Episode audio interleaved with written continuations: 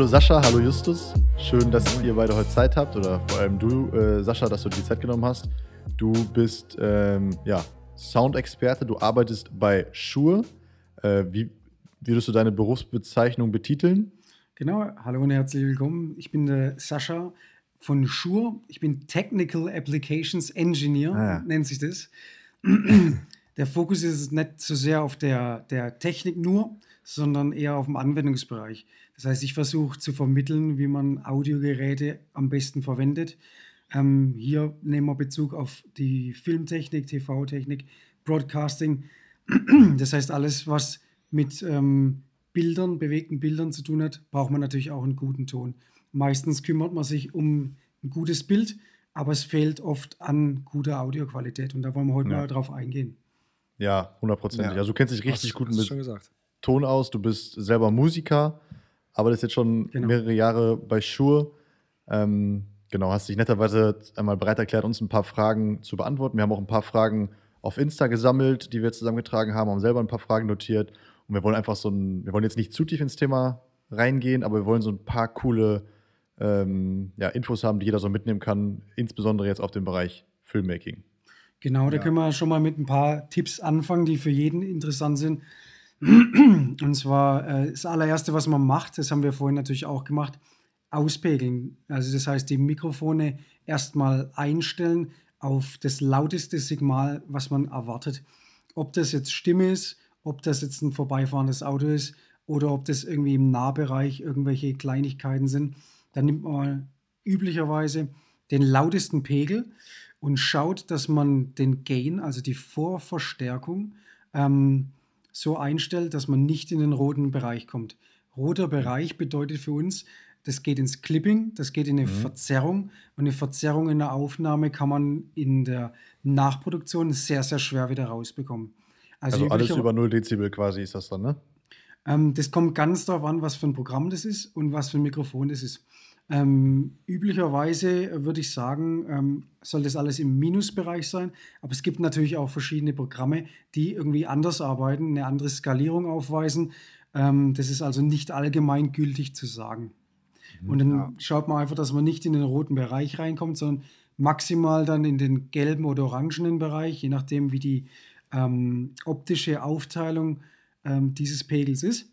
Üblicherweise sollte dann das gesprochene Wort bzw. das Signal, was man aufnimmt, im grünen Bereich sein, sodass man ausreichend Pegel hat, aber eben nicht in diese Überstörung gerät. Ja. Ja. ja. Lass uns einmal ganz kurz nochmal die, die äh, Zuhörer abholen, was wir heute alles so besprechen wollen. Also, ähm, mhm. wie gesagt, das Thema ist äh, Sound, weil halt wie Sascha schon gut, gut gesagt hat, man eigentlich als Filmmaker immer nur auf das Bild achtet, aber eigentlich äh, ist sowas wie Sound ähm, auch super wichtig. Also eins der wichtigsten Bestandteile, um ein geiles Video zu machen. Ähm, wir wollen das heute mal so ein bisschen aufsplitten in die Themen Technik, äh, also quasi was, was für Technik soll man verwenden, Produktion und Postproduktion. Ähm, und ich würde sagen, wir starten mal mit so verschiedenen Mikrofontypen, oder? Also wir haben jetzt gerade gesagt, dass man das auspickeln muss, aber vielleicht starten wir mal damit, was es überhaupt für Mikrofone gibt, äh, zu was für einem Einsatzzweck. Ähm, erste Frage wäre dann quasi, äh, welche Mikrofonarten gibt es und für welchen Zweck sollte man welches Mic verwenden? Also lass uns doch mal mit einer, mm, einer Situation starten, oder? Also erstmal, ja, was, was für Mikrofone gibt es, für die am wichtigsten sind für Filmmaker, weil es gibt natürlich noch tausend andere Mikrofone für ja. bestimmte Instrumente und was auch immer. Absolut aber bei richtig. uns interessiert jetzt eher sowas, was halt Filmmaking betrifft, ne? Ähm, ich fange mal mit den Basics an. Also was wir hören, ist im Prinzip Schall. Das heißt eine Bewegung von Luft. Ein Luftdruck P, der sich verändert und der ähm, wird uns quasi auf die Ohren gegeben. Ähm, Gibt es eine Lautstärke, die wird in Dezibel angegeben. Ähm, und unsere Hörschwelle ist üblicherweise ähm, zwischen 0 und 20 Dezibel. Und ähm, dann kommt man bis zu einer Schmerzgrenze von etwa 120 dB. Das wäre so ein Presslufthammer. Alles, was darüber hinausgeht, hat äh, unmittelbare Schädigungen vom Ohr zur Folge. Das heißt, das sollte man tunlichst vermeiden. Hat jetzt äh, erstmal mit dem Mikrofonthema nichts zu tun, aber natürlich will man äh, den Pegel natürlich so haben, dass man den auch nutzen kann. Das heißt also, das Nutzsignal sollte so gut wie möglich äh, sein. Und man spricht da von einem Signal-to-Noise-Ratio. Äh, das heißt, Ähm, man hat üblicherweise immer einen Lärmpegel, ob das jetzt vorbeifahrende Autos sind, ob das Vogelgezwitscher ist oder die spielenden Kinder. Ähm, dies, das ist quasi dieser Grundpegel. Und von diesem Pegel, den wollen wir nicht drin haben, bis zu diesem Nutzsignal. Das ist der Signal to Noise. Und da müssen wir aufpassen, dass wir den richtig haben, dass wir also ähm, das Signal ähm, so gut wie möglich verwenden können. Mhm. Dann will ich nochmal auf den Frequenzbereich eingehen. Das menschliche Gehör kann theoretisch 20 Hertz bis 20 Kilohertz, also 20.000 Hertz, wahrnehmen. Je älter man wird, desto weniger hört man üblicherweise in den hohen Frequenzen. Äh, das ist ganz wichtig zu wissen, weil jeder hat ein subjektives Gehör und Hörempfinden damit. Das heißt, ähm, nicht jeder hört das gleiche Signal so wie der andere. Das Funktionsprinzip jetzt, um auf die Mikrofone zurückzukommen, ähm, das ist ein elektroakustischer Wandler. Das Funktionsprinzip ist im Prinzip so, der Schall trifft auf auf diese äh, Mikrofonmembran und wird äh, in Elektrizität, also in elektrisches Signal umgewandelt. Und dann kann man das Ganze abgreifen und kann später im Lautsprecher oder im Kopfhörer mit einem weiteren elektroakustischen Wandler, der dann entsprechend das Umgekehrte macht, ähm, entsprechend das Signal dechiffrieren dass man es ausgeben kann. Von der Bauart von Mikrofonen gibt es jetzt ähm, verschiedenste äh, Mikrofone für die unterschiedlichsten Anwendungen. Äh, für uns wichtig ist der Wandlertyp, die Richtcharakteristik als zweites und der Frequenzgang als drittes. Üblicherweise haben wir es zu tun mit sogenannten dynamischen Mikrofonen. Das äh, verwendet das elektrodynamische Prinzip. Ähm, die sind üblicherweise ähm, für große Schalldrücke geeignet und klingen sehr, sehr warm. Ähm, mhm. Dann gibt es die Kondensatormikrofone. Diese Kondensatormikrofone arbeiten nach dem elektrostatischen Prinzip.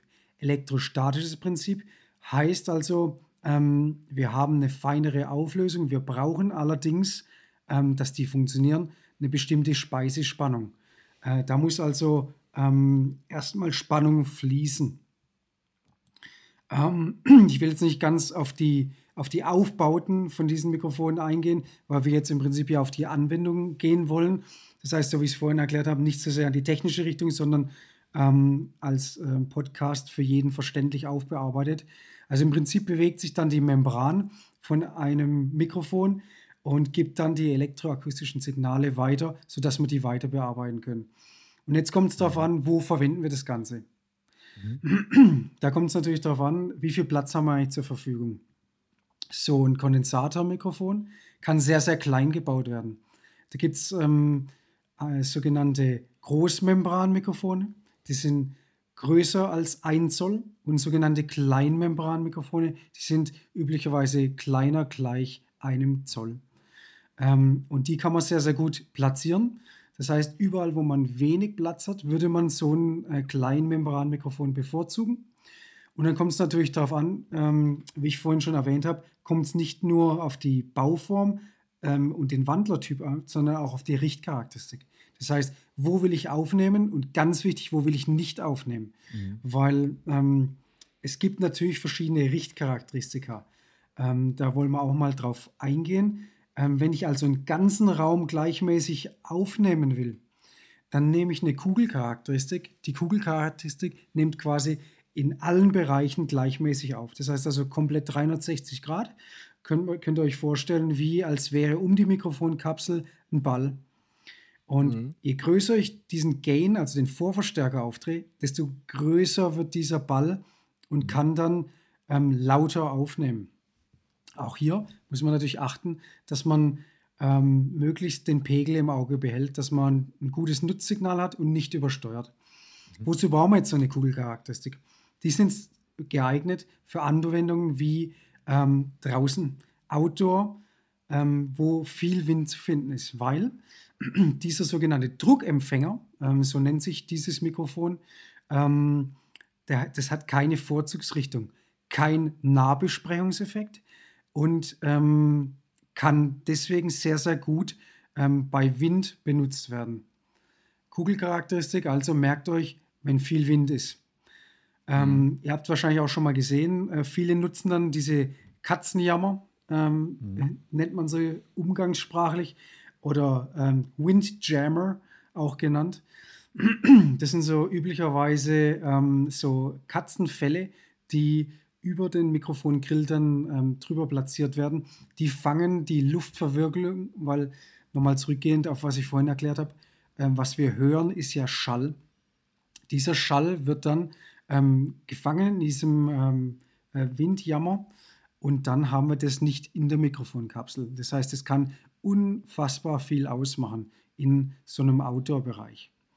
Das mhm. ist jetzt eine Richtcharakteristik, die aber leider auch einen Nachteil hat. Und zwar, sie ist sehr anfällig gegenüber Rückkopplungen. Rückkopplungen, sogenanntes Feedback, das entsteht, wenn ein Signal noch einmal reinkommt in die gleiche äh, Klangaufnahme.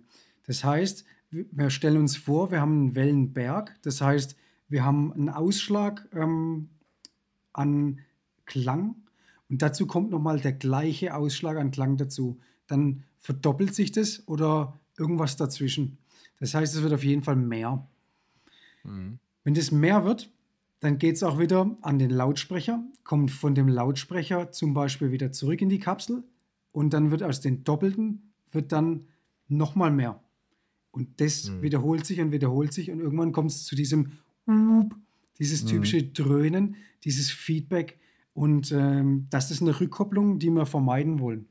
Das heißt, mhm. hier ist zu achten, wenn man Kugelcharakteristik verwendet, dass alle aussendenden Geräte wie Lautsprecher ähm, oder irgendwelche Wedges, also Monitorboxen, die in der Nähe stehen, möglichst nicht nochmal in diese äh, Membran reinkommen.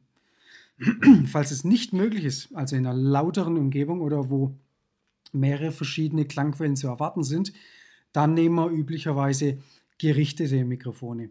sogenannte mhm. Druckgradientenmikrofone. Ja, sag nochmal sag noch ganz kurz, also Kugelcharakteristik äh, wäre dann draußen, aber was, was würde man dann draußen aufnehmen? Also wären mhm. das dann eher Atmos, also sowas wie, wie du gerade eben schon gesagt hast, keine Ahnung, vorbeifahrende Autos und dabei auch äh, Vogelgezwitscher so, also eher nicht jetzt, wenn, wenn jemand redet, oder? Also das wäre dann Doch, quasi. Ähm, wenn jemand redet, ähm, insbesondere, was ihr ganz oft sehen könnt, ähm, wenn irgendwelche Außenaufnahmen gemacht äh, werden, man versucht immer so nah wie möglich an die Quelle dran zu kommen. Und das mhm. ist was, was ihr euch unbedingt merken müsst. Je näher ihr an der Quelle seid, desto weniger Probleme bekommt ihr. Das heißt, mhm. ähm, wir sollten probieren, möglichst nah am Mund zu sein, wenn wir Sprache aufnehmen. Und hier mhm. eignet sich das Google-Charakteristik-Mikrofon. Ähm, üblicherweise gibt es dann so Ansteckmikrofone, habt ihr bestimmt auch schon gesehen, die man sich mhm. ans Revers macht, an die Krawatte oder ans Hemd oder an die Bluse. Das kann man natürlich auch in verschiedenen Ausführungen haben, zum Beispiel als Earset oder als Headset oder ein sogenanntes mhm. Anschminkmikrofon. Das kann man tatsächlich mhm. an die Haut anschminken mit einer bestimmten Paste ähm, beziehungsweise Knetmasse oder manche nehmen tatsächlich auch Kaugummi, habe ich auch schon gehört alles. Ähm, genau. Ähm, und da muss man ähm, natürlich sehen, warum macht man das.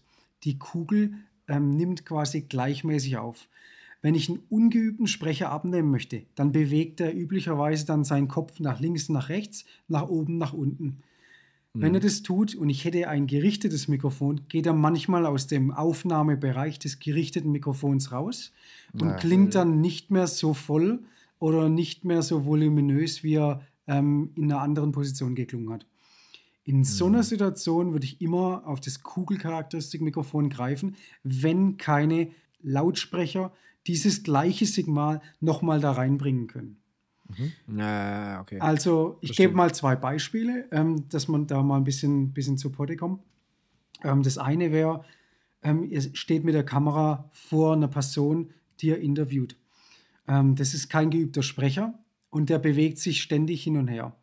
Das ist natürlich von Vorteil, dass man so nah wie möglich natürlich an die Klangquelle, also seinen Mund kommen und dann mit der Kugelcharakteristik, egal wie er seinen Kopf dreht, alles wunderbar aufnehmen können. Da ist die Kugelcharakteristik perfekt, weil es ist keine Lautsprecherbox oder irgendwie eine andere Quelle in der Nähe, die da reinföhnt. Wenn beispielsweise hinter dem ähm, irgendwas passieren würde, ist immer noch sein Körper dazwischen, äh, der bestimmt ähm, was von diesem Signal ähm, was wir nicht drin haben wollten, abblockt. Und ansonsten könnte man natürlich den Gain so weit runterfahren und damit den Ball, wie ich vorhin erklärt habe, so klein wie möglich machen, dass nichts anderes ähm, in der Umgebung mit in dieses Signal mhm. reinkommt. Das ist die eine Variante. Zweite Variante wäre auf einer Bühne. Jetzt hätten wir einen Sprecher, beispielsweise ein Automobilkonzern, stellt ein Automobil vor. Die haben üblicherweise eine Funkstrecke und haben, um sich selbst zu hören, eine Monitorbox vor sich stehen. Eine sogenannte Wedge nennt man das auch in der mhm. Fachsprache. Weil die wollen natürlich hören, was sie so ähm, sagen, ob sie gut gehört werden, ähm, ob sie nuscheln und so weiter. Die sind dann meistens ein bisschen trainierter. Ähm, und hier kann man ähm, natürlich Kugelmikrofone verwenden, aber man muss unfassbar aufpassen, dass diese Lautsprecherboxen nicht in das Kugelmikrofon reinkommen ähm, weil sonst gibt es natürlich diese Rückkopplung, dieses Feedback und das wollen wir nicht haben.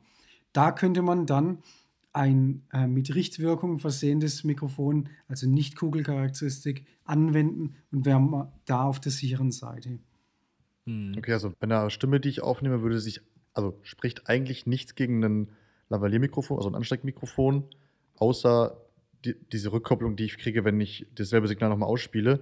Das heißt, theoretisch bin ich, fahre ich da bei einer Stimme sogar besser als mit einem Richtrohrmikrofon, das ich äh, verwende, oder? Ja, aber ist dann, es geht ja um die, um die Charakteristik des Mikrofons, oder? Also es kann, es gibt doch bestimmt auch äh, Lavalier-Mikrofone, die keine Kugel, Kugelmikrofone sind, oder? Absolut richtig. Also das, also das ist ja das Wichtigste, glaube ich, dass selbst wenn du ein Lavalier hast, kann, kann es trotzdem nicht das Richtige sein, weil, weil es halt äh, eins ist, was gerichtet ist und der Sprecher, der nicht geübt ist, trotzdem seinem Kopf dreht. Das hat, hatten wir, glaube ich, auch schon ein paar Mal, dass dann dass dann, äh, da, dann hast du ein Lavalier dran, aber trotzdem hast du die Person irgendwann nicht mehr gehört, wenn sie zum Beispiel zur Seite geredet hat. Mhm. Dann war es halt das quasi das falsche Mikrofon, was da verwendet wurde. Also kein Kugelkopfmikrofon. Genau, also die Richtcharakteristik ist da entscheidend. Ähm, das heißt, es gibt Ansteckmikrofone in Kugelcharakteristik oder auch einer anderen Charakteristik. Das ist üblicherweise Niere. Warum? Mhm. Weil eine Niere so geformt ist wie ein Herz, wenn ihr euch das vorstellt. Das heißt, mhm. maximal empfindlich ähm, nach vorne und maximal unempfindlich nach hinten. Ähm. Da, wie der Justus gerade schon richtig gesagt hat, kann es sein, wenn er den Kopf dreht, dass er eben nicht mehr in dieser Herzform drin ist und deswegen mhm. weniger laut oder nicht mehr wahrgenommen wird. Da muss mhm. man also ähm, an den Redner appellieren. Das muss dann schon ein geübter Redner sein, dass er weiß, dass er das nicht tut. Ähm, und jetzt hat äh, der Felix nochmal ähm, schön gesagt, es gibt auch noch andere Mikrofone, nicht nur diese Ansteckmikrofone, auch Lavalier-Mikrofone genannt, sondern es gibt Richtrohrmikrofone. Richtrohrmikrofone sind ähm, gerichtet. Das heißt, die sind nicht in Kugelcharakteristik, sondern die sind üblicherweise in anderen, also Keulencharakteristik ausgelegt. Ähm, das ist eine spezielle Bauform. Und zwar hat man da verschiedene Laufzeitglieder und äh, versucht dann ähm, man darf sich das nicht vorstellen wie ein optischer Zoom bei der Kamera, dass man mit einem Richtrohrmikrofon weiter ranzoomen kann. Das ist absolut nicht der Fall. Was ein Richtrohrmikrofon macht, ist, es blendet vielmehr die Außengeräusche, also Geräusche von der Seite ab. Ähm, mhm. Da gibt es ähm, verschiedene Möglichkeiten. Also einmal durch einen Schlitz, äh, wie es manche Hersteller verwenden, oder eben mit diesen Laufzeitgliedern durch bestimmte ähm, Öffnungen in der Seite. Ist üblicherweise in verschiedenen Längen zu bekommen.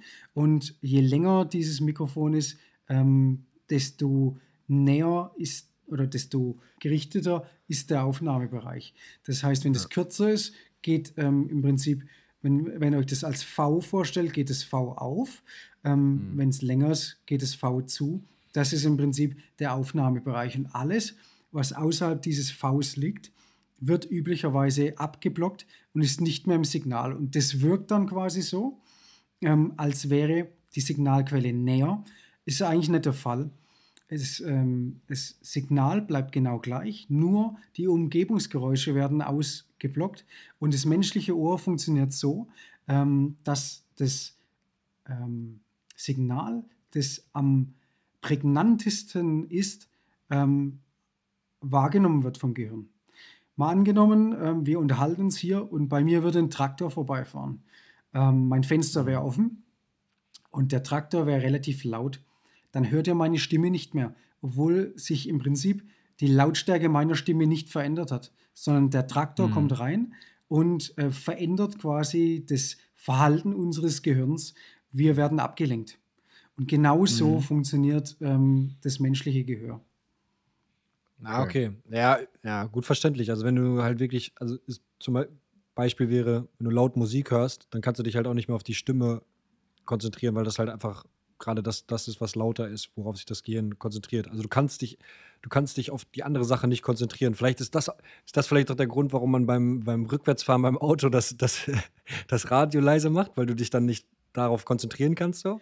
Ja, ähm, das zum einen und zum anderen ist es natürlich auch, ähm, wir, haben, wir haben von Geburt an gelernt, ähm, Stereo zu hören, wenn wir ähm, das Hörvermögen auf beiden Ohren haben. Das heißt, wir hören links mhm. und rechts. Das ist die sogenannte Stereophonie. Stereophonie. Ähm, Im Mittel ähm, sind zwischen unseren Ohren etwa 17 cm Platz. Ähm, Im französischen Fernsehen hat, haben finnische ähm, Tonjungs damals, ähm, das ist schon einige Jahrzehnte her, das sogenannte ORTF-Verfahren entwickelt. Und da wird zum Beispiel eine 17 cm Stange genommen und ähm, es werden zwei Mikrofone so platziert, ähm, dass sie quasi so wie das menschliche Gehör das wahrnehmen mhm. würde, aufnimmt. Dieses äh, stereophonische Bild namens ORTF können wir uns da zunutze machen. Das heißt, wir haben dann im Prinzip ähm, zwei ähm, unterschiedliche Signale, die dann zusammengemischt werden als Stereosignal. Und ähm, um nochmal auf dein Beispiel mit, wenn man ähm, nach hinten fährt, dass man dann das Radio leiser macht. Wenn du nämlich dich wegdrehst von deiner Hörposition, das heißt, dass dein Lautsprecher links und rechts von der Tür ähm, aktiv ist, ähm, du drehst dich ja dann nach hinten, dann wären diese links und rechts verschoben, nämlich äh, in die andere Richtung. Und das mhm. lenkt dich ab weil mhm. auf einmal ist ähm, dieses Stereobild, diese Stereophonie verschoben und das irritiert dich. Ah, okay. ähm, das gleiche Prinzip wäre zum Beispiel beim In-Ear-Monitoring. Das heißt, ähm, die ganzen Stars auf der Bühne haben üblicherweise In-Ear-Monitoring, dass sie sich überall gleich bewegen können. Wenn man das das erste mhm. Mal benutzt, empfehle ich das nie im Live-Betrieb das ähm, auszuprobieren, sondern erst in der Probe mal anzuwenden, ob das was für einen ist und sich daran zu gewöhnen langsam. Da brauchen wir zwei bis dreimal, weil wenn ich dann natürlich den Kopf drehen würde, dann geht dieses Stereosignal mit mir mit. Also selbst wenn ich auf den Schlagzeuger gucke und dann den Rücken zudrehe, ist der Schlagzeuger immer noch vor mir im Stereobild. Dann gibt es noch die Niere, die habe ich schon erwähnt. Ähm, die ist im Prinzip herzförmig. Ähm, die ist nach hinten sozusagen maximal unempfindlich. Diese Niere ähm, wird im Übrigen äh, benutzt für fast alle Bühnenanwendungen. Überall da, wo es kritische Situationen gibt, weil die ist ähm, natürlich hinten unempfindlich und blockt damit andere Geräusche raus. Zum Beispiel, wenn ihr euch vorstellt, dass ein richtig lautes Schlagzeug, äh, das natürlich sehr perkussiv ist, das wollt ihr beim Sänger nicht drin haben im Mikrofon. Äh, da ist quasi auf die Platzierung zu achten, dass es eben an seiner äh, Mundkante ist und nicht in der Nähe vom Schlagzeug, weil dann würde er natürlich das Schlagzeug mit reinkriegen, sondern bestens, bestenfalls wäre es so, dass dann die Monitorbox, wo er sich selber hört, direkt vor ihm steht, weil das wäre dann hinter der Kapsel und würde nicht in dieses Herz reinfallen, das dann zu ihm geneigt wäre. Hm. Okay, also bei dieser Nierencharakteristik habe hab ich sozusagen auch eine einen etwas gerichteteren Ton als bei der, bei der Google-Charakteristik, aber eben nicht so wie bei einem bei so einem Interferenzrohr, wo ich ja sogar noch aktiv was rausfilter. Das wäre so ein Mittelding, könnte man sagen. Äh, es ist im Übrigen passiv, aber ähm, gut, dass du sagst, also die. die ähm Boah, das war jetzt gar nicht technisch gemeint. Ich meinte einfach nur, dass sozusagen, dass da noch was passiert. Ich meinte jetzt gar nicht aktiv passiv, ob das jetzt sozusagen ähm, nochmal ja, also gespeist wird. Da, da würde ich ganz kurz ähm, drauf eingehen. Wir reden ja von Schall. Wenn wir ähm, bei allen Druckgradientenmikrofonen, das heißt alle nicht kugelförmigen Mikrofone, ähm, haben wir so, sogenannte Laufzeitglieder. Das heißt, ähm, diese Latenz, wovon wir vorhin auch gesprochen haben, wird da genutzt. Und zwar kommt von vorne der Direktschall auf die Membran und von hinten kommt zeitverzögert ähm, in einem bestimmten Labyrinth an Schallwegen, ähm, das später von hinten auf die Membran. Und das verhindert, dass bestimmte Frequenzen reinkommen. Und das macht im Prinzip mit dieser einen Kapsel diese Richtcharakteristik aus. Statt dieser mhm. Niere gibt es auch eine Superniere, die wäre dann quasi ein engeres Herz vorne, ähm, hat aber so eine kleine Nierenform auch nach hinten raus. Das heißt, wenn ich eine Superniere dem Sänger gebe und der hätte jetzt auf einmal vor sich immer noch die Monitorbox stehen, dann wird quasi diese hintere Nierenform vom Monitor getroffen. Da wäre dann also Feedback zu erwarten. Bei der Superniere ist ähm, die Unempfindlichkeit von der Seite. Das heißt also, wenn ich äh, das Mikrofon vor mir habe, ist quasi links vor mir unten und rechts vor mir unten die Unempfindlichkeit. Das heißt, da würde ich dann die Monitorboxen platzieren. Mhm. Und das ist insbesondere, wenn ich jetzt ähm, zum Filmemachen wieder übergehe, äh, wichtig, wo kommt der Klang her?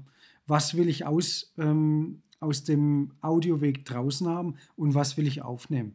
Je äh, mehr an der Kugel dieses Mikrofon ist, desto natürlicher klingt es. Das heißt, eine Kugelcharakteristik klingt maximal natürlich. Und je weiter ich davon weggehe, Niere, wir haben jetzt auch nochmal Superniere, ist noch enger. Und dann gibt es eine Hyperniere, die ist noch weiter davon entfernt. Das heißt, die ist noch weiter zusammengedrückt, klingt nochmal unnatürlicher. Ähm, mhm. Bei denen belassen wir es jetzt erstmal. Ähm, das wäre im Prinzip überall dort anzuwenden, wenn wir andere Geräusche hätten, die wir nicht drin haben wollen. Ansonsten wissen wir ja, die Kugel, überall da, wo es Wind gibt und überall da, wo ich ähm, drehende Klangquellen habe und keine anderen nochmal in, ähm, in die Membran reinstreuende Signale hätte. Wir haben es jetzt vorhin auch nochmal davon gehabt, hm, eine Kugelcharakteristik hat keine, keinen Nahbesprengungseffekt, nochmal darauf einzugehen. Äh, äh, wir haben jetzt hier alle das Shure MV7 im Einsatz und wir haben hier ein dynamisches Mikrofon in Nierencharakteristik. Das heißt, wir haben hier eine Niere. Das heißt, wenn ich jetzt dahinter, ähm, ich gehe gerade mal mit meinem Finger dahinter und mache was, das hören wir nicht, weil es da unempfindlich ist. Wenn ich jetzt näher rangehe, ähm, dann verändert sich meine Stimme. Die wird also bassiger, je näher ich jetzt drankomme. Wenn ich ganz nah dran bin, dann ist es am bassigsten. Wenn ich weiter weggehe, dann wird es entsprechend weniger bassig. Das ist der sogenannte Nahbesprengungseffekt. Das heißt also, hm. dieser Schall breitet sich aus, wie wenn ihr einen Tropfen in einen Fluss rein ähm, fallen lasst. Dann ähm, ist der Einschlag von diesem Tropfen der Mittelpunkt und wellenförmig breitet sich dann diese Welle aus. Und wenn wir da jetzt zum Beispiel einen Stock nehmen, einen geraden Stock, und würden das als Membran sehen, ähm, dann ähm, prallen quasi die bassigen Signale ähm, übermäßig auf und deswegen wird es bassiger. Das heißt, je näher wir der Klangquelle sind, ähm, für alle euch äh, ähm, Film, ähm, Filmemacher, je näher ihr also an der Quelle seid mit gerichteten Mikrofonen, desto bassiger klingt es. Manche nutzen das, wie zum Beispiel im Radio. Ähm, da gehen üblicherweise die Sprecher ziemlich nah an solche gerichtete Mikrofone dran und machen sich diesen Effekt, diesen Nahbesprechungseffekt zu nutzen. Mhm. Damit es wärmer klingt und so ein bisschen vertrauter. Ganz genau. Und voluminöser. Okay. Um es irgendwie mal zusammenzufassen, also ähm, Kugel, Kugelcharakteristik ähm, für, für draußen und bestimmte Einsatzzwecke. Also es kommt immer halt darauf an, wofür, wofür brauchst du es und was möchtest du erreichen. Dann möchtest du jetzt gerade was rausfiltern, dann ist halt so ein Richtrohr-Mikrofon ähm, relativ gut. Muss man natürlich auch noch darauf achten, welchen äh, Winkel man hat, ne? ob das jetzt sehr breit ist oder äh, eher sehr gerichtet. Und ja. da sagst du, dass es eher die längeren sind sehr, sehr gerichtet und die, die etwas kürzer sind, die Richtrohrmikrofone hat bestimmt jeder schon mal gesehen, die sind immer ein bisschen weiter. Mhm. Und bei den Kugeln ist es halt so, dass es 360 ist und dann gibt es halt noch Nierenmikrofone, die halt ähm, ja, hinter, hinter dem Mikrofon halt äh, äh nicht so viel reinlassen. Ja. Äh, ist dann nochmal noch der Sonderfall. Genau, oder eben noch die Steigerung Superniere und Hyperniere, hast du gesagt, ne? Das genau, die, die sind dann enger zusammen. gehören. Ja. Ja, alright. Mhm. Okay. Lass uns nochmal auf Technik. Felix, wir hatten noch eine Frage bei Technik, äh, die wir gestellt bekommen haben. Ähm, worauf sollte man beim Anschaffen eines Setups zum Angeln achten? wir haben eben schon mal kurz darüber gesprochen. Nicht, dass, äh, nicht das Fischeangeln, sondern das Angeln beim, beim Mikrofon. Also man verwendet mal klassischerweise ein Richtrohr, also wir zumindest, kannst du ja vielleicht mal kurz sagen, ob man auch andere Mikrofone dafür verwendet, hatten wir glaube ich auch mal beim Dreh, dass unser Thomann kein Richtrohrmikrofon an der Angel hatte, äh, aber dass man quasi ein Mikrofon vorne an so einem langen Stab festmacht, um dann von äh, weiter weg, wenn man weiter weg steht, quasi trotzdem nah an der Person dran zu sein, so wie äh, Sascha es eben erklärt hat. Es ist halt wichtig, dass man ganz nah dran ist. Und das macht man halt über eine Angel. Was, ähm, ja, worauf sollte man da achten, wenn man sich eine Angel an, also wenn man sich dieses Angel-Setup anschafft? Und vielleicht kannst du ja mal kurz sagen, was braucht mhm. man alles dafür, um vernünftig angeln zu können? Und dann, was halt quasi wichtig ist, was die wichtigsten Komponenten sind, so. Ja, ähm, also was das Mikrofon angeht, ähm, äh, wir, wir wollen an eine Angel ein Mikrofon machen, um eine Person äh, üblicherweise von der Sprache her aufzunehmen. Ähm, überall da, wo optisch nicht gewünscht ist, dass man ein Ansteck, also ein Lavalliermikrofon mhm. befestigt. Ähm, das würde unnatürlich wirken, ähm, zum Beispiel bei einem Werbespot im Fernsehen. Wenn man da ein Ansteckmikrofon sieht, dann würde man sich auch fragen, ja, irgendwie passt das nicht zu dem Thema. Und da arbeitet man üblicherweise mit einer Angel. Eine Angel ist also nichts anderes als ein Stock, der ausfahrbar ist, an dessen Spitze man ein Mikrofon befestigt über ähm, eine Stativaufnahme. Und äh, dieses Mikrofon ist üblicherweise so ähm, ausgelegt, dass es einen bestimmten Aufnahmebereich hat. Ähm, genauso so ein äh, gerichtetes Mikrofon, wie wir vorhin gesagt haben. Und äh, da kommt es jetzt auf den Aufnahmewinkel drauf an. Wie wir ja vorhin schon gesagt haben, je kürzer dann dieses ähm, Interferenzmikrofon, nennt man das auch, ähm, desto größer ist der Aufnahmebereich.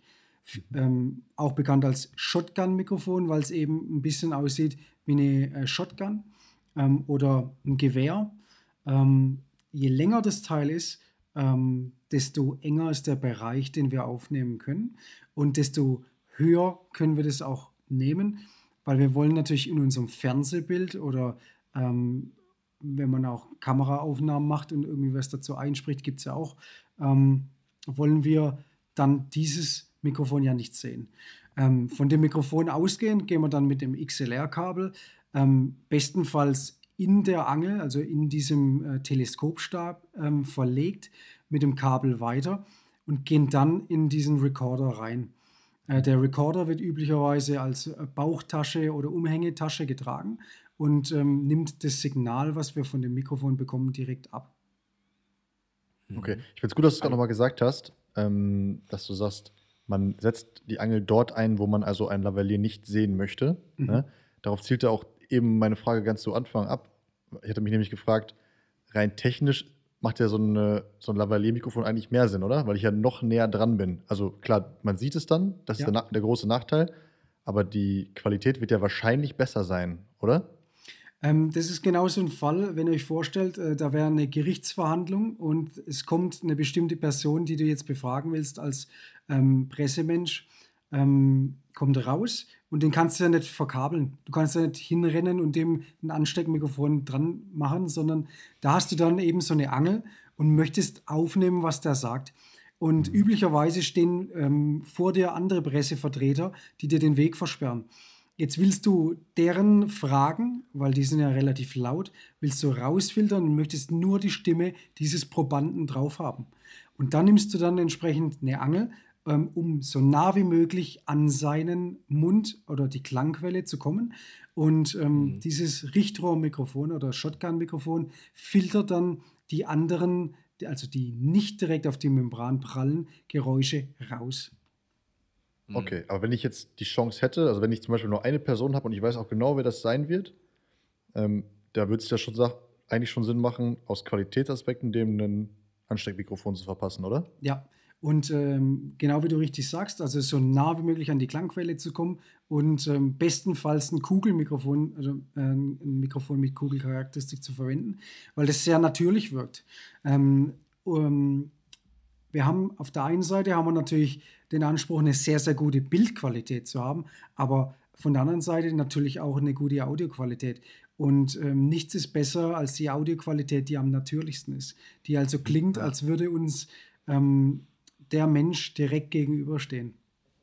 Okay. Naja, das stimmt. Man hat man ja ganz oft, ne, dass man im Video dann halt, Ton ist zwar relativ gut, aber es fühl, hört sich aber nicht natürlich an. Mhm. Deswegen war unsere, unser ähm, falsche Gedanke, glaube ich, am Anfang, dass das daran liegt, dass wir ein Lavalier-Mikrofon verwenden, weil das teilweise zu nah dann schon war. Man hat gar nicht mehr dieses Raumgefühl gehabt, aber es liegt dann eher dann daran, was für eine Charakteristik dein Mikrofon hat. Äh, auf jeden Fall gut zu wissen. Also einmal kurz zusammenfassen: Angel, Angel-Setup ist, man braucht einen Recorder, ein XLR-Kabel, was man an das Mikrofon anschließt, die Angel und ähm, ja, eine Stativaufnahme halt. eben, genau. Das ist also ähm, natürlich das Mikrofon bestmöglich an diesen Teleskopstab adaptiert ist, sodass es nicht runterfallen kann.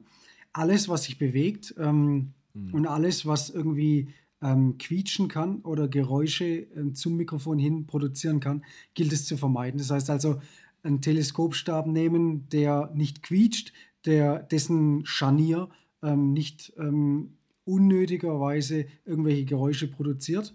Ähm, und dann, je nach ähm, Anwendung, da wären wir wieder beim Fall, wenn wir also außen das Ganze benutzen würden, dann einen sogenannten Zeppelin, das ist äh, also ein Drahtgitter, das ist schon mal eine sehr, sehr gute äh, Isolation von äh, anderen Schallquellen bietet. Und wenn es noch heftiger wird, also wir hätten zum Beispiel Wind, dann könnten wir so einen Windjammer oder äh, Jammer nehmen, um ähm, zu verhindern, dass direkt Wind auf die Membran auftrifft, weil das würde Schläge lassen, dass, äh, dass man dann im Signal drin hätte und das bekommt man aus der Aufnahme nicht mehr raus. Ja, mhm. ja dazu kommen wir gleich auch noch ähm, in dem zweiten Part sozusagen. Ich will nur eine Sache gerade noch fragen ähm, beim Ansteckmikrofon. Ich könnte es ja theoretisch auch verstecken. Das habe ich auch immer mal wieder auf Produktion erlebt, dass das dann unter der Kleidung versteckt wird oder so. Mhm. Ähm, klar, dann habe ich das Problem, dass es vielleicht zu so einem Rascheln oder so kommen kann ähm, wenn man es nicht vernünftig macht. Aber grundsätzlich ist das doch auch eine gute Lösung, oder? Ja, ähm, wenn man sich damit auskennt, ähm, das muss man natürlich ein paar Mal üben und muss dann äh, den bestmöglichen Klang, also es ist ja immer ein Kompromiss, Felix. Ähm, alles, was du an den Mann anbringst, sollte so nah wie möglich an den Mund. Hm. Wenn das nicht geht, zum Beispiel im Theater, ich habe es vorhin schon mal äh, angerissen, gibt es Ansteckmikrofone. Äh, wir nehmen zum Beispiel mal äh, König der Löwen. Ähm, das kennen die meisten von uns. Ähm, das sind sehr aufwendige Kostüme und auch da ist Schuhe präsent mit bestimmten Mikrofonen. Da nutzen wir auch Kugelcharakteristik und Anschminkmikrofone. Diese Anschminkmikrofone mhm. werden dann im Kostüm oder an den Haaren oder sogar am Bart festgemacht. Ähm, doppelseitiges Klebeband, ähm, wie ich vorhin schon erwähnt habe, Knetmasse oder ähm, die werden in die Haare eingearbeitet, äh, vom Kostüm zum Beispiel.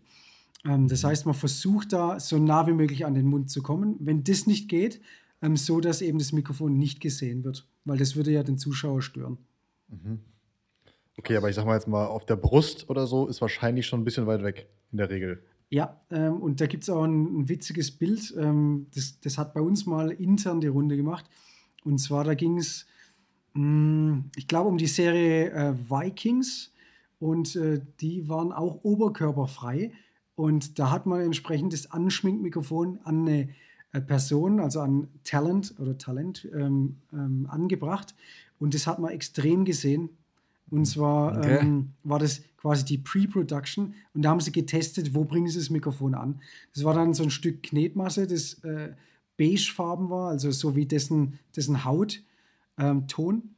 Aber man hat natürlich ganz krass gesehen, weil der war glatzköpfig, man konnte es nirgends in die Haare, der hatte auch keinen Bart, konnte es da nirgends befestigen ähm, und oberkörperfrei. Das ist natürlich so das, der Super-GAU für jemanden wie mhm. uns, der da ähm, einen vernünftigen Ton äh, für, für so eine Produktion haben möchte.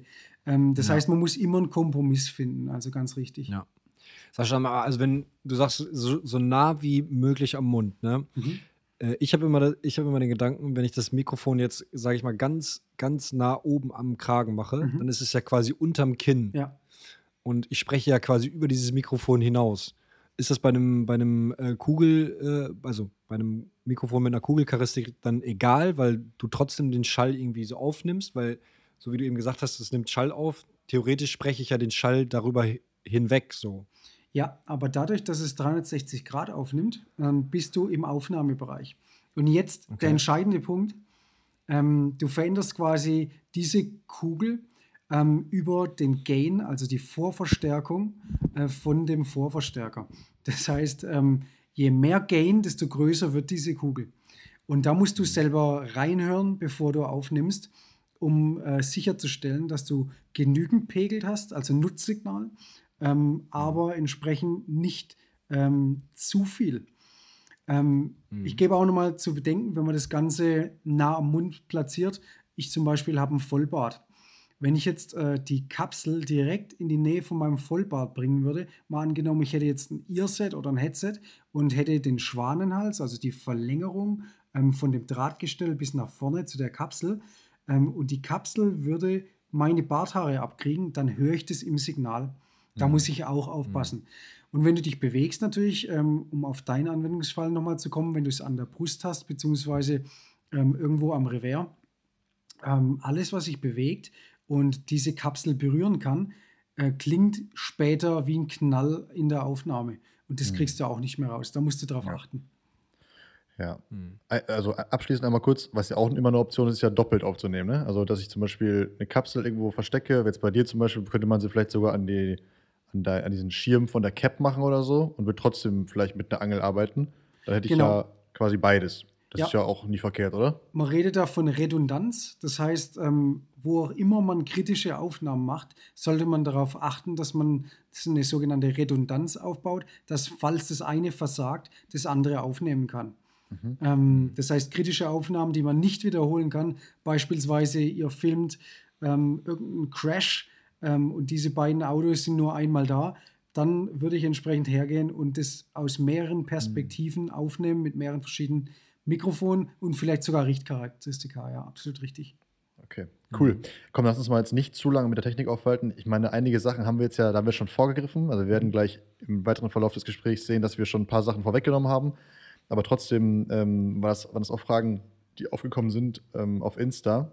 Ähm, was ist so das Wichtigste? Worauf muss ich achten, wenn ich eine Aufnahme Indoor bzw. Outdoor mache? Also was sind so die Basics, wo ich einfach gucken muss, dass ich das ähm, abhake, bevor ich auf Record drücke? Also man sollte auf jeden Fall die Umgebung im Blick behalten. Alle Störgeräusche versuchen zu minimieren, ähm, den Raum entsprechend so anpassen, bestenfalls akustisch ähm, bearbeitet, ähm, dass ich den Klang erreiche, den ich nachher haben möchte in der Aufnahme. Dann, äh, wie vorhin schon erwähnt äh, und vorgegriffen, äh, so nah wie möglich an der Klangquelle sein und ähm, störende Lautsprecheraufnahmen und dergleichen vermeiden. Ähm, wenn ich von draußen gehe, dann ähm, ist natürlich darauf zu achten, dass ich das richtige Mikrofon für die Anwendung nehme. Ähm, wir haben ja schon ein paar angesprochen. Und äh, dass man äh, so wenig Gain wie möglich, aber so viel wie nötig verwendet. Das heißt, dass die mhm. Signalaufnahme präsent ist, aber nicht übersteuert. Mhm. Und ja. also ich glaube, ein typisch, also klar, Wind und so, das, das haben wir schon besprochen. Ähm, mhm. Sollte, glaube ich, klar sein, dass man das lösen kann mit einem mit so einem Jammer, wie du sagtest. Ja, was, oder ich, ein Kugelcharakteristik ist auch. Oder genau, oder damit.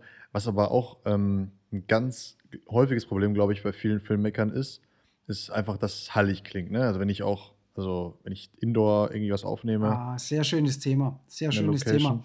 Das hatte ich genau. gerade gestern, ähm, da habe ich auf äh, Twitch ähm, ein Schlagzeug mikrofoniert ähm, mit einem ähm, ähm, Schlagzeuger. Und zwar, je weiter weg ich von der Klangquelle weggehe und weiter in den Raum rein, das heißt also der Abstand zur Klangquelle größer wird, desto mehr Atmosphäre oder Raum habe ich in dieser Aufnahme, was dieses Mikrofon aufnimmt.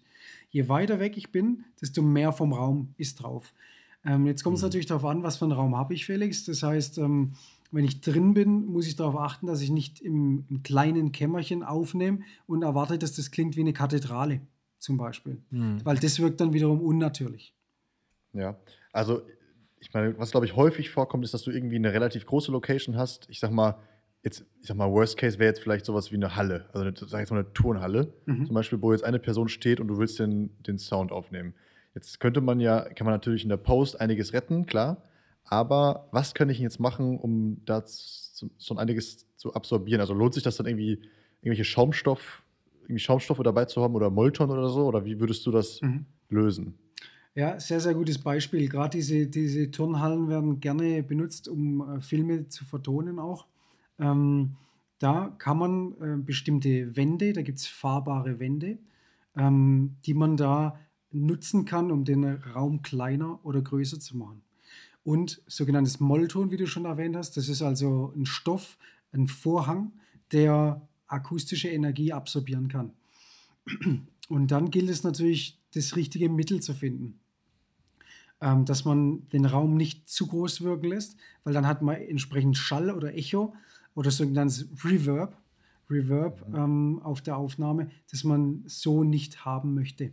Die haben üblicherweise natürlich hohe Decken, also dadurch hat man schon ähm, eine extreme Echo-Wahrnehmung. Ähm, Und dann ähm, muss man natürlich mit der Platzierung arbeiten. Je näher ihr an der Klangquelle seid, nochmal, ähm, desto weniger Echo habt ihr auf der Aufnahme. Mhm. Ähm, alles, was ihr in der Pre-Production richtig gemacht habt, müsst ihr nicht mehr in der Post-Production anpassen. Es ist unglaublich schwer, schlechte Aufnahmen gut zu machen. Ähm, es gibt so ein amerikanisches Sprichwort, ähm, ich weiß nicht, ob man das hier sagen darf, ähm, aber wenn man nichts Gutes reinbringt, kriegt man auch nichts Gutes raus. Mhm. Hm. Okay, ja, ja, sag, sag, mal, wie es wirklich heißt. Shit in, shit out. Okay, ja, das darf man sagen. Ich dachte, du, meinte, ich dachte, du wolltest sagen, don't fix it in post. Das habe ich auch öfter mal irgendwie gehört. Was du vorher ja, schon richtig machen kannst, das brauchst du gar nicht mehr später anfassen. Und das ist ähm, im wahrsten Sinne genau das, worauf wir hier hinaus wollen. Das heißt, äh, alle, die Aufnahmen machen, sollten gucken, dass, dass die Aufnahme so gut wie möglich ist, um später keine Schwierigkeiten zu haben und nicht mehr Arbeit, weil es ist unglaublich schwierig in der Post-Production was zu retten. Naja, und hört sich meistens halt auch einfach nicht geil an, als wenn du es halt äh, vor Ort äh, direkt richtig gemacht hättest. Ne? Und selbst wenn es sich gut anhört, äh, klingt es meistens unnatürlich, weil wir dann natürlich ähm, mit Effekten arbeiten müssen. Wir arbeiten mit äh, Equalizer. Ähm, das heißt, wir nehmen Höhen weg oder Bässe weg, um diesen Präsenzbereich der Stimme im mittleren Bereich ähm, hervorzuheben. Und es klingt dann manchmal unnatürlicher, als wir es eigentlich wollen. Ja, ganz kurz ja. nochmal auf dieses Reverb-Thema, dass man jetzt ganz operativ irgendwie auch mal ähm, so ein Learning hat. Also wenn ich jetzt in dieser Tonhalle stehe und, und rede da was und habe jetzt vielleicht nicht die Möglichkeit, dass ich ganz nah ran kann, habe vielleicht äh, eine Angel, wo würdest du dann jetzt diese Wände oder wo würdest du jetzt vielleicht so große Schaumstoffteile mhm. oder so hinstellen? Würdest du die quasi neben mich, vor mich, über mich stellen oder ist es egal, Hauptsache nimmst Raum weg? Sehr, sehr guter Punkt. Also diese Go-Bows, also diese Wände, die man dann verschieben kann, ähm, die sind sehr einfach zu platzieren, weil sie ja Rollen drunter haben. Und da kommt es wieder auf die Richtcharakteristik darauf an. Was für ein Mikrofon habe ich und was für einen Klang will ich haben? Ähm, habe ich jetzt mehrere, ähm, ähm, mehrere Sprecher, die ich aufnehmen möchte? Dann kann ich natürlich ein Kugelmikrofon äh, nehmen oder ein Mikrofon Kugelcharakteristik und würde dann außenrum, das heißt also hinter ähm, die Klangquelle, also hinter die Person, diese Gobos aufbauen. Ähm, dann habe ich quasi einen kleineren Raum und somit mehr Präsenz und weniger Atmosphäre. Mhm. Je weiter ich diese Gobos dann auseinanderziehe, desto mehr vom Rauminhalt habe ich. Das heißt, mehr Echo, mehr Gefühl von Räumlichkeit. Mhm. Das heißt, ich würde, wenn ich jetzt, sorry, dass ich nochmal fragen muss, aber also das heißt, wenn ich jetzt von vorne mikrofoniere, dann würde ich die Wände dahinter stellen. Also sozusagen.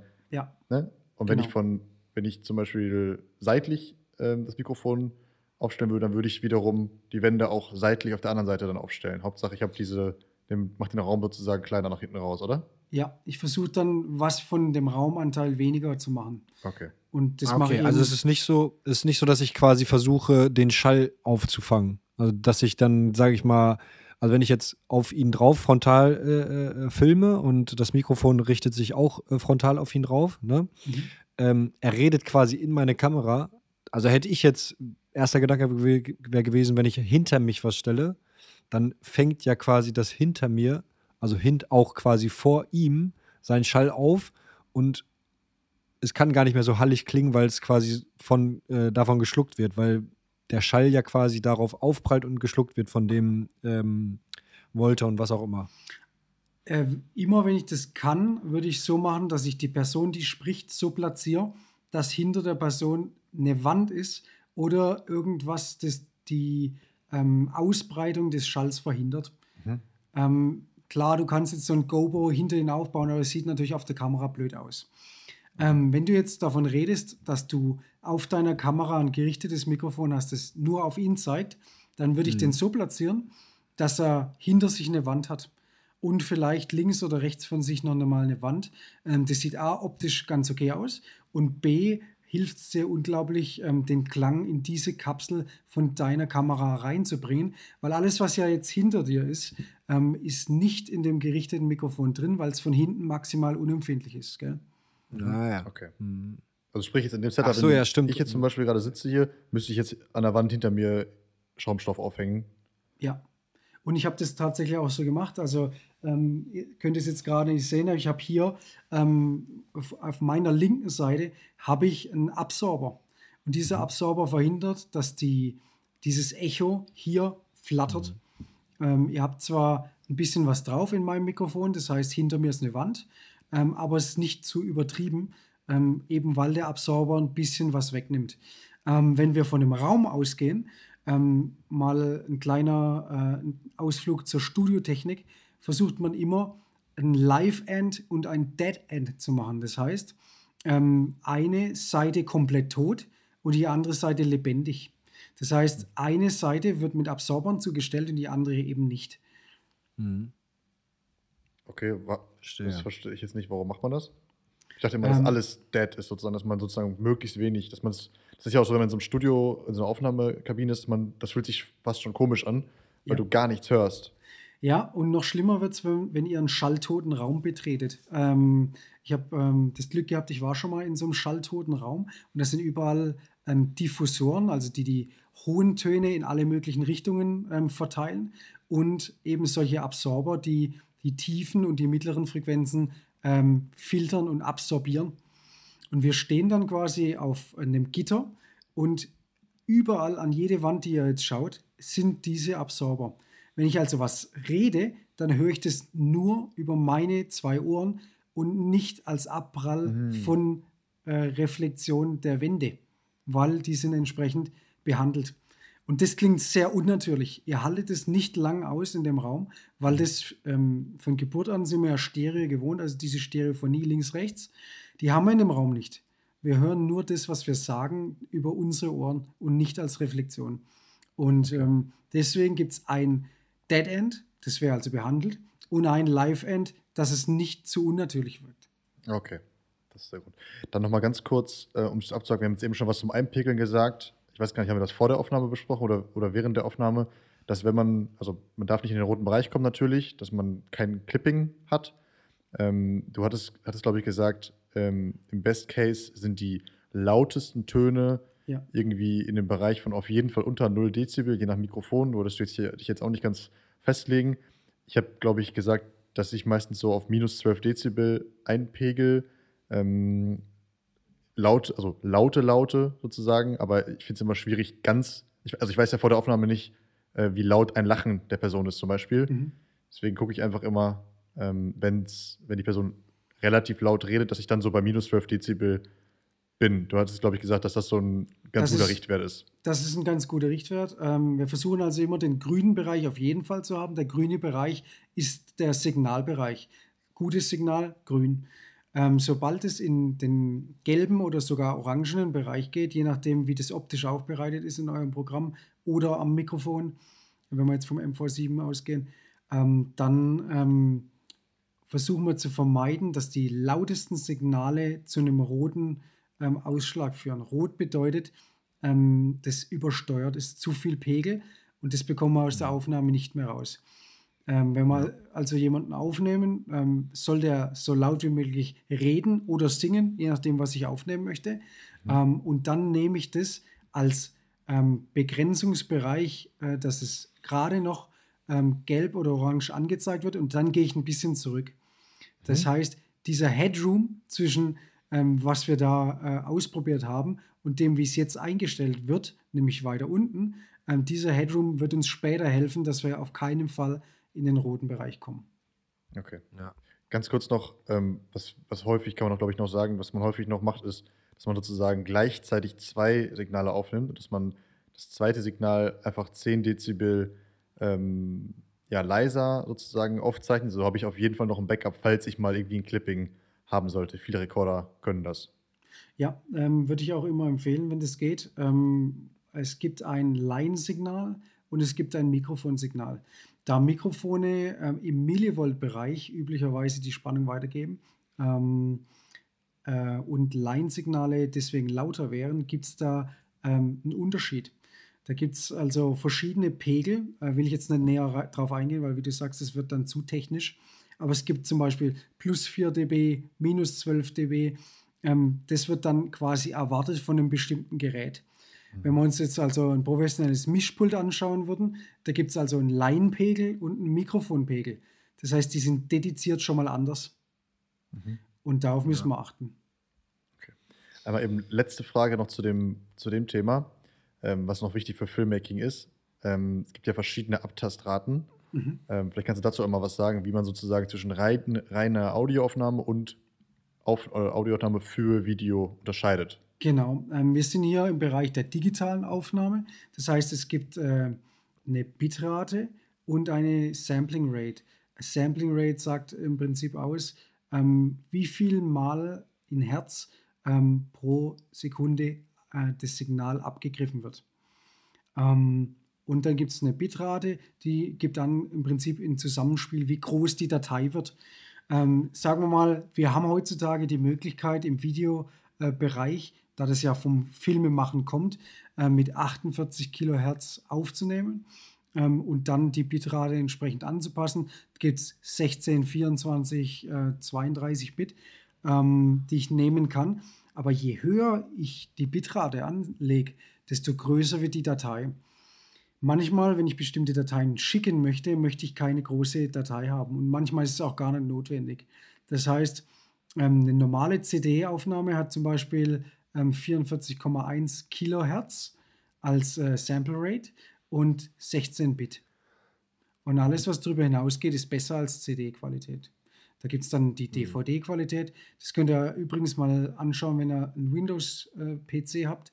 In den Soundeinstellungen ist üblicherweise ein Erweitert-Knopf. Wenn ihr da drauf geht, könnt ihr also diesen Einstellungsbereich finden. Ähm, da steht dann ähm, 44.100, 48.000 Hertz, die ihr einstellen könnt und die Bitrate entsprechend, so wie ich das gerade erwähnt habe. Und da steht dann im Prinzip dabei, wie gut ist die Qualität. Äh, jetzt ist es natürlich subjektives Empfinden, beziehungsweise manche hören es und manche hören es nicht. Jetzt müssen wir abwägen. Für den Videobereich ist üblich, dass du 48 Kilohertz verwendest. Wenn du jetzt mit 44,1 Kilohertz kämst, dann gibt es sozusagen einen Sampling Rate Mismatch. Das heißt, die passen nicht aufeinander, weil einmal wurde mit 44,1 Kilohertz abgescannt und einmal mit 48 Kilohertz. Ähm, das führt üblicherweise ähm, dazu, ähm, gibt es übrigens auch ähm, mal zum Ausprobieren, wenn ihr einen PC habt, zwischen dem Aufnahme und dem Abspielgerät, wenn das ein und dasselbe Gerät wäre. Mein Beispiel, wir haben das MV7, das hat einen Kopfhörerausgang und es hat ein Mikrofon. Wenn ich jetzt hier die äh, ähm, Sampling Rate auf 44,1 kHz und bei dem Recording auf 48 kHz lege, dann klingen die unterschiedlich. Dann klinge ich auf einmal von der Stimme her nicht mehr so, wie es sein soll. Dann klinge ich wie Darth äh, Vader, ähm, so ein bisschen so ähm, tiefer. Dann klingt das alles so ein bisschen, habt ihr vielleicht schon mal gehört, irgendwo mhm. in bestimmten Aufnahmen. Das ist so ganz typisch für ein Sampling Rate Mismatch. Mhm. Mhm. Oder dass es nicht mehr so ganz synchron ist. Das kennt man ja auch, weil dann ja sozusagen die eine Aufnahme minimal kürzer theoretisch ist wenn ich es untereinander lege, dann habe ich halt eine Asynchronität. Das ist auch so ein typisches Problem, gerade bei längeren Interviews oder so. Das ähm, kann ich dir gar nicht ganz genau sagen, ob das immer damit zu tun hat. Ähm, also die Tonhöhe auf jeden Fall. Ähm, was dann das Programm daraus macht, das ist von Applikation zu Applikation manchmal unterschiedlich. Das heißt, manche Applikationen erwarten eben 48 Kilohertz, manche anderen 44,1 Kilohertz. Also ich auch erklären, warum das dann sozusagen tiefer gepitcht klingt, weil ich ja sozusagen eine ja. kürzere Aufnahme strecken muss, um ein paar Prozent. und dadurch verändert sich dann auch die Tonhöhe. Das, wahrscheinlich ist das doch der Grund, oder? Das könnte der Grund sein, ganz genau, ja. Okay. Ja, komm, haben wir, glaube ich, jetzt zu dem Produktionsthema genug gesagt. Technik haben wir auch schon drüber gesprochen. Jetzt bleibt uns eigentlich nur noch das letzte Kapitel sozusagen, und zwar das Thema Post-Production. Mhm. Ja, also üblicherweise geht man dann her und ähm, legt im Prinzip mal alles ähm, in dem Programm, mit dem man das bearbeitet. Manche benutzen da Premiere Pro zum Beispiel. Ähm, legt man quasi die Videodatei ähm, mit den Audiodateien übereinander, ähm, so wie wir das vorhin gemacht haben. Ähm, die Audiodateien werden aneinander angeglichen üblicherweise ähm, durch einen Schnitt. Das heißt, man klatscht in die Hände oder was er so, so typischerweise kennt aus dem Film, äh, dass man dann so eine Klappe hat, die dann nach unten ähm, gezogen wird. Dann weiß man quasi vom Bild, also vom visuellen, man sieht, die Klappe geht zu, zu dem Ton, also der Audiobereich, wie die aufeinander abgestimmt werden müssen. Mhm. Das heißt, man sieht, wann die Klappe runtergeht und dann schiebt man die Audiospur genau dahin, weil man sieht dann visuell, wo dieses Klatschen bzw. dieses Auftreffen von dieser Klappe ist. Und dann kann man entsprechend anhören, wie die einzelnen Spuren sind. Und jetzt kommt es darauf an, was will man machen. Wenn man nur eine Stimme aufnimmt, in Anführungsstrichen nur, dann fügt man ähm, in der Regel einen sogenannten Kompressor dazu. Kompressor macht folgendes: Die leisen Signale werden angehoben und die lauten Signale werden nach unten gezogen, sodass man gleichförmiges Nutzsignal haben. Das klingt dann sehr ausgewogen.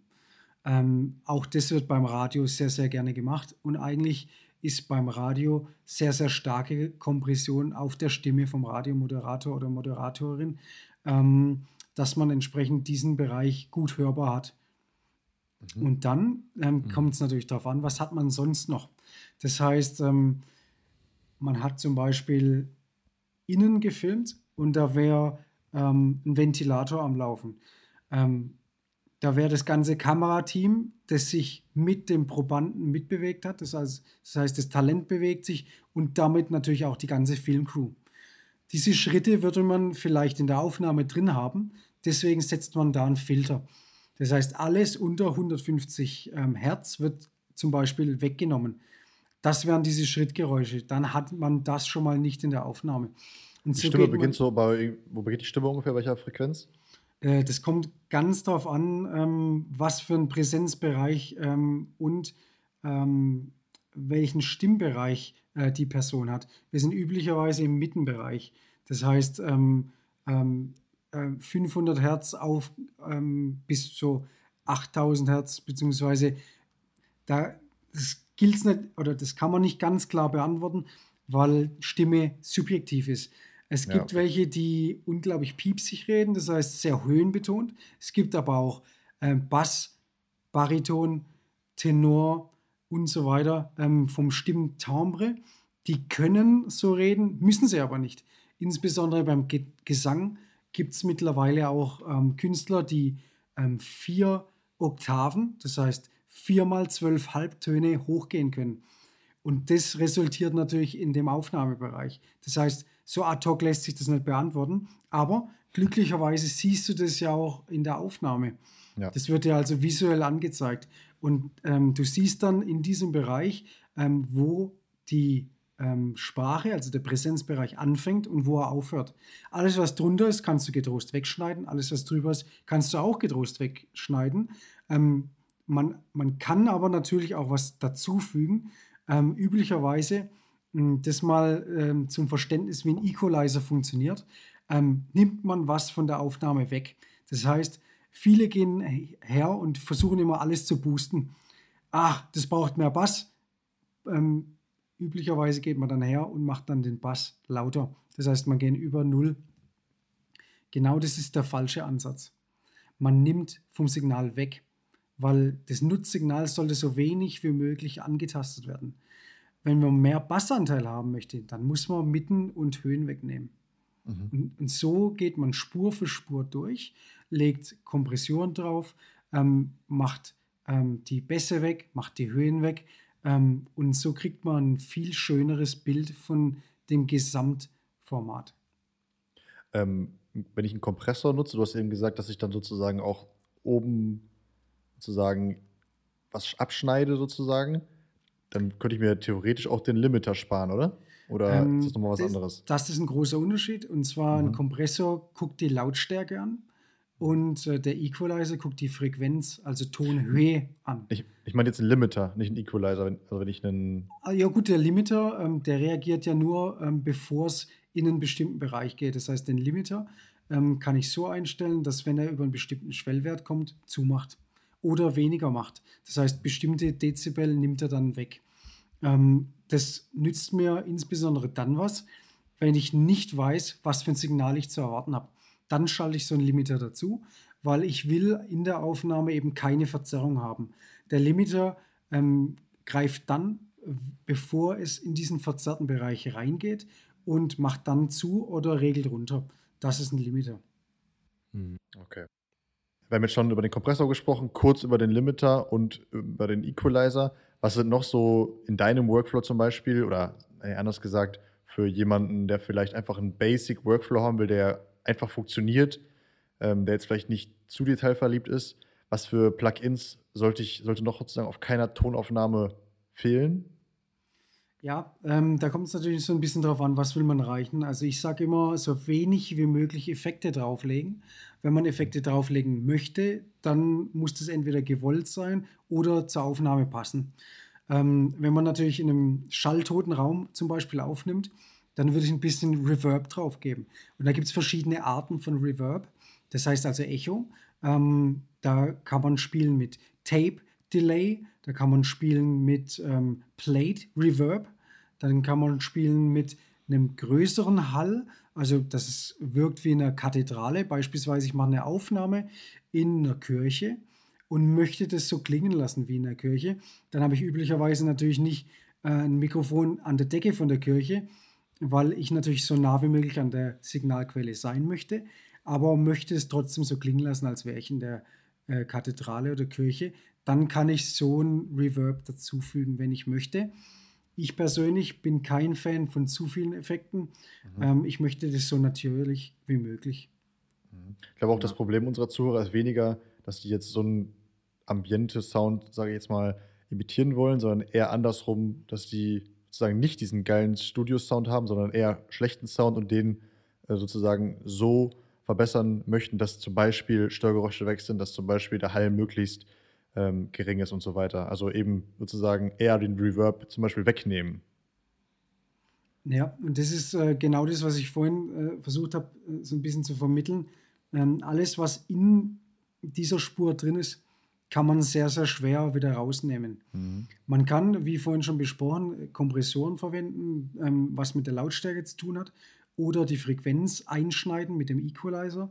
Ähm, man kann natürlich eben Effekte dazufügen, aber wegnehmen ist sehr, sehr schwierig.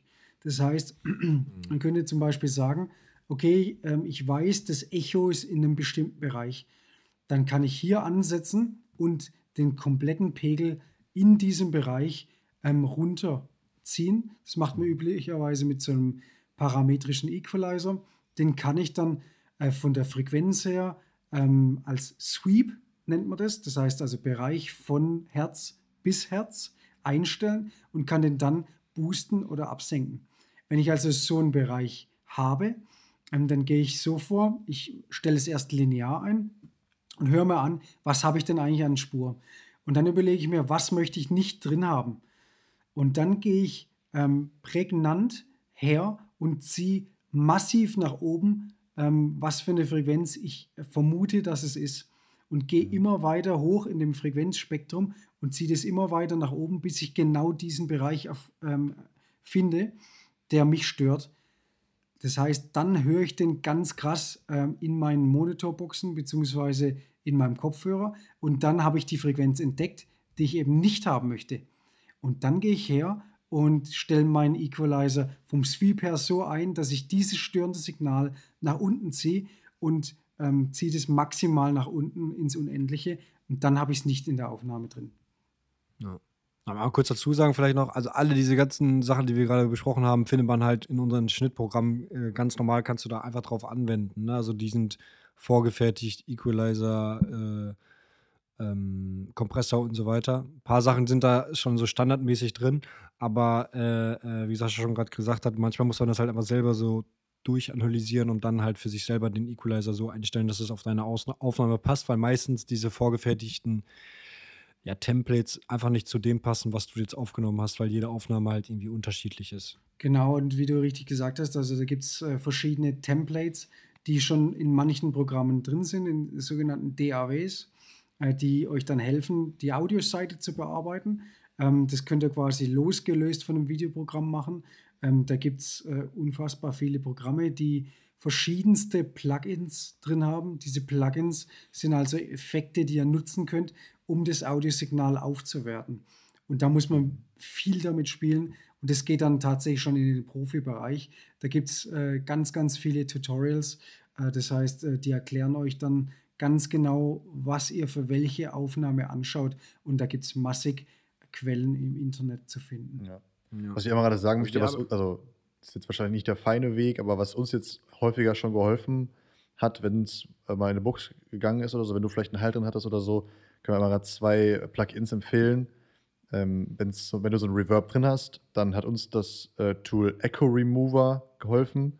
Wir verlinken das nachher auch. Es kostet auch ein bisschen Geld, ich glaube, es kostet 99 Euro oder so, aber das ist echt crazy, wie gut das funktioniert. Das hört sich echt ziemlich realistisch an ähm, und nicht so robotermäßig. Und ähm, zweites Tool, was auch echt cool ist, ist ähm, RX8. Ich weiß nicht, ob du das auch kennst, Sascha, aber das ist auch ziemlich cool. Da kannst du halt voll gut so Störgeräusche wie ein Brummen oder so mit rausfiltern. Und das ist auch so ein intelligentes Tool. Also da muss man jetzt nicht super viel Vorwissen haben, sondern man das kann das selber, also kann sozusagen die Spur analysieren und sieht schon selber die Schwachstellen. Das ist eigentlich ganz cool, wenn man mal so relativ easy was retten muss. Ja, das ist auch nochmal so eine Sache. Brummen. Ähm, es gibt verschiedenste Kabeltypen, ähm, die wir uns auch anschauen äh, sollten, bevor wir ähm, irgendein Mikrofon kaufen. Das heißt, im Konsumerbereich üblich sind irgendwie Chinch-Kabel und Klinkenkabel und so weiter. Was in der professionellen Autotechnik aber benutzt wird, ähm, sind ähm, XLR3-Kabel.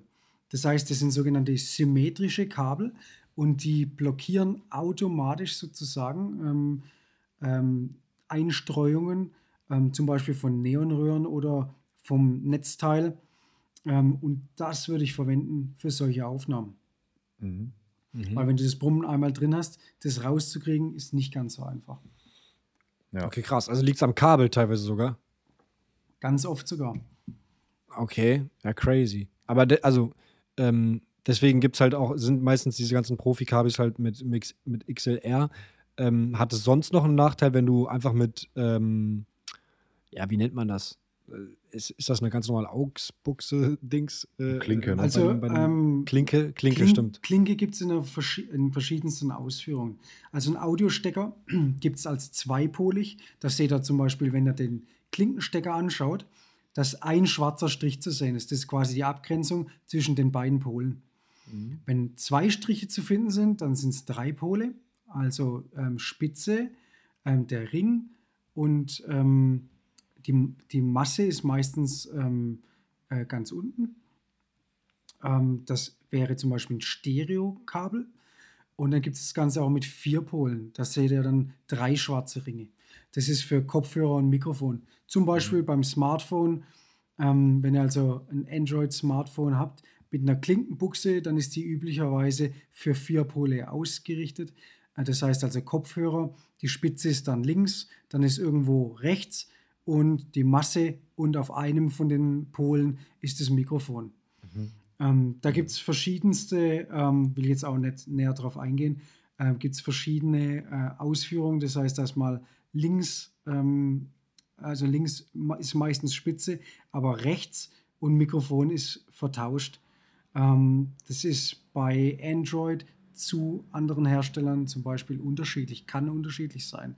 Wenn ihr also merkt, ihr habt vier Pole und das Mikrofon geht nicht, dann ist es meistens so, dass die Pole vertauscht sind. Und dann kann man einen Adapter verwenden und dann geht es wieder.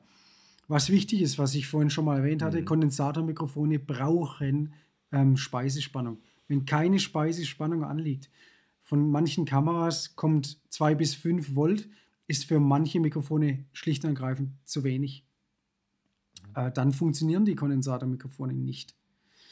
Ähm, das, das gilt es zu beachten.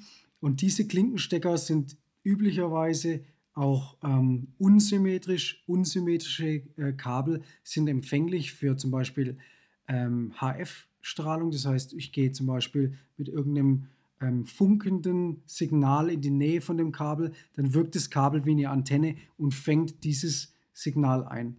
Bei symmetrischen Kabeln, wie zum Beispiel dieser XLR3-Verbindung, habe ich das alles nicht. Das wird rausgefiltert. Mhm. Ja, was okay, diese Phantomspeisung angeht, da muss man sich einfach mal je nach Mikrofon einmal schlau machen. Das kann man ja einfach nachlesen. Ähm, genau. Ja, cool. Dann haben wir das, haben wir das. Und glaube ich, jetzt haben wir noch eine Frage zur Post-Production.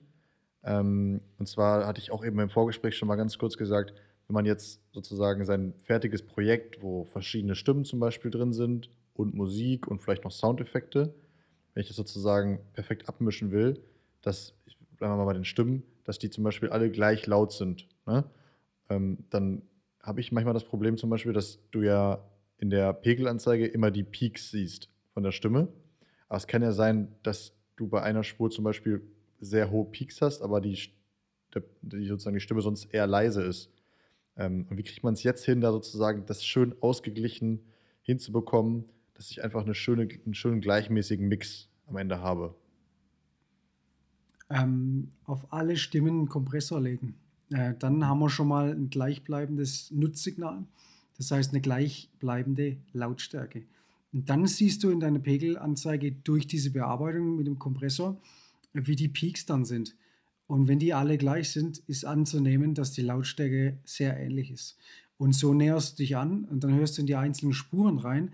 Ähm, dann kannst du dann hergehen und ähm, da jeder eine andere Stimmfärbung hat, äh, auch ein bisschen damit spielen. Das ist äh, dann tatsächlich nicht ganz so einfach, wenn du eben mehr als zwei oder drei Stimmen hast, die du dann aufeinander abgleichen musst. Ähm, merkt man auch bei vielen Sendungen, die nicht professionell aufgenommen werden. Ähm, wenn man da, wenn es zeitkritische Sachen sind, dann hat man gar nicht die Zeit, ähm, alles aufeinander zu schieben. Aber wenn du natürlich für die Sprachaufnahme die gleichen oder nahezu gleiche Mikrofone genommen hast und ähm, dann eben die Pegel aufeinander ausgerichtet hast, dass die alle im ähm, guten Pegelbereich sind, dann hast du dir sehr, sehr viel Stress erspart. Ich wollte noch mal ein anderes Thema kurz aufgreifen. Ähm, viele Kunden fragen mich nämlich immer, ähm, die dann mit ihrer DSLR-Kamera aufnehmen, kann ich denn mit diesen Aufnahmen, da kann man ja auch Videoaufnahmen machen, kann ich da eine bessere Audioqualität bekommen? Weil diese Kameras haben natürlich auch eine eingebaute Mikrofonoption, aber die klingt meistens sehr schlecht, weil die Hersteller natürlich ähm, von der Optik ausgehen und dann das so als Add-on haben. Ja, gut, man kann auch Audio aufnehmen, aber es ist meistens nicht so gut. Wenn wir jetzt hier Mikrofon anschließen wollen, dann gibt es meistens nur 3,5 mm Klinkeneingänge. Jetzt kann ich da ein dynamisches Mikrofon problemlos anschließen. Da müsste man aber schauen, dass man genügend Pegel bekommt. Da gibt es dann spezielle Mikrofone, die dafür ausgerichtet sind. Ähm, besser wäre ein Kondensatormikrofon. Jetzt haben wir nur die Problematik, dass zu wenig Speisespannung oder gar keine Speisespannung von dieser Kamera über diesen Klinkenausgang, äh, beziehungsweise in dem Fall natürlich Eingang, weil wir ein Mikrofon anschließen, ähm, auf die Kapsel gegeben wird. Das heißt, Kondensatormikrofone kann man nicht an jede DSLR oder Videokamera anschließen, ohne weiteres. Und mhm. äh, da muss man natürlich auch darauf achten, dass man das vernünftig macht. Da gibt es dann zum Beispiel ähm, von Shure das VP83 oder VP83F. F steht für Flash-Speicher. Da wird also alles, was das Mikrofon aufnimmt, auf eine Speicherkarte übertragen. Aber man kann auch dann das Signal an die DSLR weitergeben über 3,5 mm Klinke. Hat also äh, eine Redundanz. Einmal auf der Flashkarte und einmal in der DSLR-Kamera beim Videomaterial. Ah, geil, und dann kannst du es quasi damit dann synken auch, weil du es ja quasi genau. ja, Timecode-mäßig dann gleich hast. Ja. ja überall, überall, wo ein Kabel ist, hast du halt wieder eine Schwachstelle. Das hatten wir, glaube ich, auch schon mal, dass dann ein Klinkekabel nicht hundertprozentig richtig in der Buchse war und dann halt wie ein Kanal fehlte, links oder so fehlte oder war nicht richtig sauber. Und dann, ist, dann ärgerst du dich nachher, ne?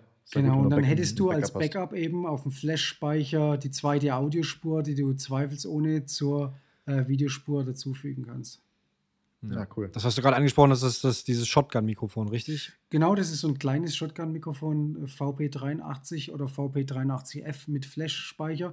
Und das kann man mit so einem Blitzschuh-Adapter äh, wunderbar auf die DSLR oder einen Camcorder draufstecken ähm, und dann eben das Signal abgreifen oder auch nicht. Hm. Ja. Geil. Cool. Ey, ich glaube, wir haben, wir haben alles durch, oder, Justus? Ja, ich bin, bin auf jeden Fall um einiges schlauer. Jetzt mal wieder. Wir hatten ja schon einmal ein Gespräch ja. mit dir, Sascha, da haben wir auch schon äh, viel gelernt. Aber äh, auf jeden Fall krass, dieses Thema Audio ist, ähm, also ist, glaube ich, ein teilweise mühsames Thema für Filmmaker, aber es ist auf jeden Fall wichtig. Und wenn man sich dann da mal so reingefuchst hat, dann macht es halt auch echt Bock, äh, da halt so Wissen zu haben und das, das gut umzusetzen. Äh, einfach um sein, sein Filmmaking beziehungsweise äh, seine ja, Videodatei und Bild, Bild ähm, Qualität an, der, an die Audioqualität anzupassen. Ne? Beziehungsweise genau andersrum. Also, dass die Bildqualität auch zum Audio passt. Ja, es ist ein sehr, sehr weites Feld. Ähm, da muss man natürlich immer ähm, im, im, Prinzip abwägen von vornherein. Das heißt, die Planung muss schon mal stimmen. Ähm, was brauche ich für Mikrofone? Wie viel will ich eigentlich aufnehmen? Von was genau? Und mhm. ähm, wenn die Pre-Production schon mal gut ist, das heißt, ähm, ich habe nahezu die identischen Mikrofone für Sprecher, die ich abnehmen will. Ich habe die Pegel alle vernünftig eingestellt. Ich habe die Richtcharakteristika der Kapsel so gewählt, ähm, dass das für die Anwendung richtig ist. Ich habe die Positionierung richtig gemacht und ich habe das ähm, ordentliche Equipment, das nicht klappert ähm, und das ähm, perfekt ähm, auf diese Anwendung passt. Dann muss ich nimmer viel machen. Dann ist die Aufnahme schon sehr, sehr vernünftig. Ja, ja. cool. True. Ja, geil. Alright. Vielen Dank, Sascha. Dann ähm, würde ich sagen, hauen wir auf jeden Fall nochmal die ganzen Links, die wir besprochen haben, Fakes von diesen, von diesen Tools da rein. Ja. Ähm, würden vielleicht auch nochmal, äh, also eigentlich wissen es ja alle, dass, dass wir von, von Shure gesponsert werden ähm, bei unserem Podcast. Nochmal dann dementsprechend zu den, zu den Mikrofonen, die wir angesprochen haben, also Kugelcharakteristik äh, und so weiter, mal unten in die Shownotes äh, mal reinschreiben, welches Mikrofon man sich dann von Shure zulegen könnte. Und äh, da kann man dann mit Sicherheit sich auch nochmal informieren, wenn man dann kein Schuhmikrofon kaufen will, kann man natürlich auch ein anderes kaufen, wenn man, wenn dann, wenn das passende nicht da ist. Aber äh, bei Schuhe ist man auf jeden Fall da heftig äh, gut aufgestellt mit allen verschiedenen Charakteristiken da das richtige Mikrofon für den richtigen äh, Einsatz zu finden, auf jeden Fall. Genau, es gibt natürlich auch äh, Wettbewerbsprodukte, die sehr, sehr gut sind. Also ähm, muss nicht unbedingt immer Schuhe sein, ähm, aber wir stehen natürlich schon mit unserem Namen seit, seit sehr, sehr langer Zeit für gute Audioqualität und vor allem Robustheit. Weil wenn ihr euch vorstellt, ihr ähm, nutzt es sehr, sehr oft, es wird äh, ins Case reingeschmissen ähm, oder es kommt mal ein Regenschauer oder sogar Schneeschauer, dann muss das Equipment ordentlich viel aushalten. Und ihr tut euch ja. keinen Gefallen, wenn ihr günstige Produkte anschafft und dann ähm, alle Arbeit umsonst war, weil das Mikrofon nicht funktioniert hatte. Ja, ja das stimmt. Hundertprozentig. Ja, geil. Wenn da was ausfällt, Sascha, vielen, vielen Dank. Wenn da was ausfällt, dann ist das sozusagen viel teurer, als ein bisschen mehr Geld in die Hand zu nehmen fürs Equipment. Also es lohnt sich da auf jeden Fall, guten, guten Stoff zu kaufen. Sorry, Justus. Ja, ja, ich, ich wollte mich nur bedanken. Vielen, vielen Dank, Sascha, für deine Zeit. Hat auf jeden Fall mal wieder Bock gemacht. Und dann würde ich sagen, hören wir uns bei der nächsten Folge beim Filmroots Podcast Felix. Ich danke euch im Namen von Schur und äh, wünsche euch auf jeden Fall alles Gute. Und ähm, jetzt wird Audio natürlich immer besser sein bei euch und das freut mich auch. Ja, hoffentlich auch, ja, hoffentlich auch bei den Leuten, die uns hier zuhören. Äh, auch hier nochmal der Aufruf. Wer, wer noch Fragen hat oder so, kann, kann auch gerne mal ähm, Fragen uns einfach stellen bei Insta oder per Mail oder so. Wir sind auch immer im Austausch mit Sascha und können dann auch immer mal nochmal nachfragen oder so. Ne? Wenn da vielleicht irgendwie echt mal Expertenfragen sind oder speziellere Fragen, dann können wir da gerne vermitteln. Und selbstverständlich haben wir natürlich auch eine technische Hotline bei Shure, ähm, die ihr jederzeit anrufen könnt oder eine E-Mail schreiben. Ähm, da stehen wir mit Rat und Tat auch für Wettbewerbsprodukte oder irgendwelche Anwendungen, die ihr habt, zur Verfügung mit unserem Expertenwissen und helfen da weiter. Okay, ja, mega. Cool. Mega. Dann auch von meiner Seite vielen, vielen Dank, Sascha. Und ja, bis bald.